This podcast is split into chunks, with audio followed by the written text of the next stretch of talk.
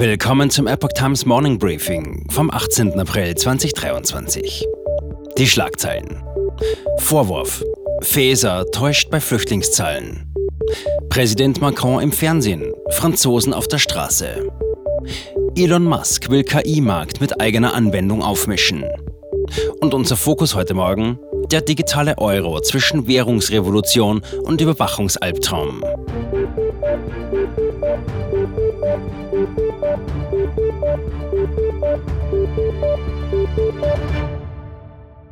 Unionsfraktionsvize Matthias Mittelberg wirft Innenministerin Nancy Faeser gezielte Irreführung der Öffentlichkeit vor. Faeser hat behauptet, dass acht von zehn Geflüchteten aus der Ukraine kommen. Tatsächlich gab es im ersten Quartal 2023 fast genauso viele Neuankömmlinge aus der Ukraine wie neue Asylanträge. Ukrainer müssen kein Asyl in Deutschland beantragen. Seit Jahresbeginn kamen rund 81.000 Menschen aus der Ukraine nach Deutschland.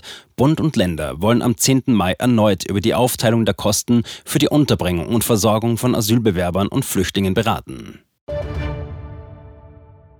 Gestern Abend haben tausende Menschen fast überall in Frankreich mit Kochtöpfen und Deckeln Lärm gemacht. Damit protestierten sie gegen Präsident Emmanuel Macron, der in einer Fernsehansprache seine Rentenreform verteidigt hat. In einigen Fällen kam es im Anschluss zu Sachbeschädigungen. Macron erwähnte erstmals ausdrücklich die Massenproteste. Er könne angesichts dieser Forderungen nach sozialer Gerechtigkeit nicht taub bleiben, so der Präsident. Für die kommenden 100 Tage hat er zahlreiche Vorhaben angekündigt, die das Leben der Franzosen verbessern sollten. Änderungen bei der Rentenreform soll es hingegen nicht geben. Seit 2014 zieht die Europäische Zentralbank, kurz EZB, die Einführung eines digitalen Euros in Betracht. In einer Studie wurden verschiedene digitale Währungen, wie zum Beispiel Bitcoin, untersucht. Digitale Währungen haben Vorteile wie geringere Kosten für Geldüberweisungen und die Möglichkeit, bisher unerreichte Menschen mit Bankdienstleistungen zu versorgen. Gleichzeitig wurden auch Probleme und Risiken betrachtet, wie starke Schwankungen, Betrugsgefahr und die Möglichkeit von Geldveruntreuung. Die Debatte wurde konkret als Facebook, heute als Meta bekannt, 2019 die Einführung einer eigenen digitalen Währung namens Libra angekündigt hatte. Libra sollte eine globale digitale Währung werden, die von Milliarden Facebook-Nutzern genutzt werden könnte und eventuell sogar den Euro und Dollar ersetzen könnte. Diese Ankündigung hat große Besorgnis unter den Zentralbanken ausgelöst, die ihre Währungssouveränität in Gefahr sahen. Seitdem hat die EZB ihre Planungen für einen digitalen Euro intensiviert. Im Jahr 2020 warnten die Währungshüter in einem Bericht, dass privates Geld wie Libra Europas finanzielle, wirtschaftliche und politische Souveränität gefährden könnte. Die Politik übte ebenfalls Druck auf Facebook aus, indem sie strenge gesetzliche Anforderungen für die Umsetzung von Libra forderte. Im Oktober 2021 startete die EZB eine zweijährige Untersuchungsphase zum digitalen Euro. EZB-Präsidentin Christine Lagarde äußerte sich positiv zu einem digitalen Euro und betonte, dass damit dem Vordringen ausländischer Konzerne im europäischen Zahlungsverkehr entgegengewirkt werden könne. Ein digitaler Euro würde auf einer europäischen Infrastruktur basieren und Europas strategische Autonomie stärken. Allerdings gibt es auch Kritiker, die befürchten, dass dies das Bargeld verdrängen und die Überwachungsmöglichkeiten erhöhen könnte. EZB-Präsidentin Lagarde bestätigte diese Befürchtungen teilweise, indem sie darauf hinwies, dass immer weniger Menschen Bargeld nutzen würden. Einige Kritiker wie der Wirtschaftsjournalist Norbert Hering argumentieren, dass die Motivation hinter einem digitalen Euro darin besteht, einen überwachungsfreundlicheren Ersatz für das von Notenbanken und Politik ungeliebte Bargeld zu schaffen. Es zeichnet sich ab, dass die Einführung eines digitalen Euros ab 2026 wahrscheinlich sein könnte. Die Debatte über seine Vor- und Nachteile sowie seine potenziellen Auswirkungen auf Bargeld und Überwachung geht weiter. Elon Musk plant Berichten zufolge ein KI-Startup, das dem weltweit führenden Bot ChatGPT Konkurrenz machen soll. Der Name für die künstliche Intelligenz soll TruthGPT heißen, hat Musk in einem Interview mit dem US-amerikanischen Sender Fox News erklärt.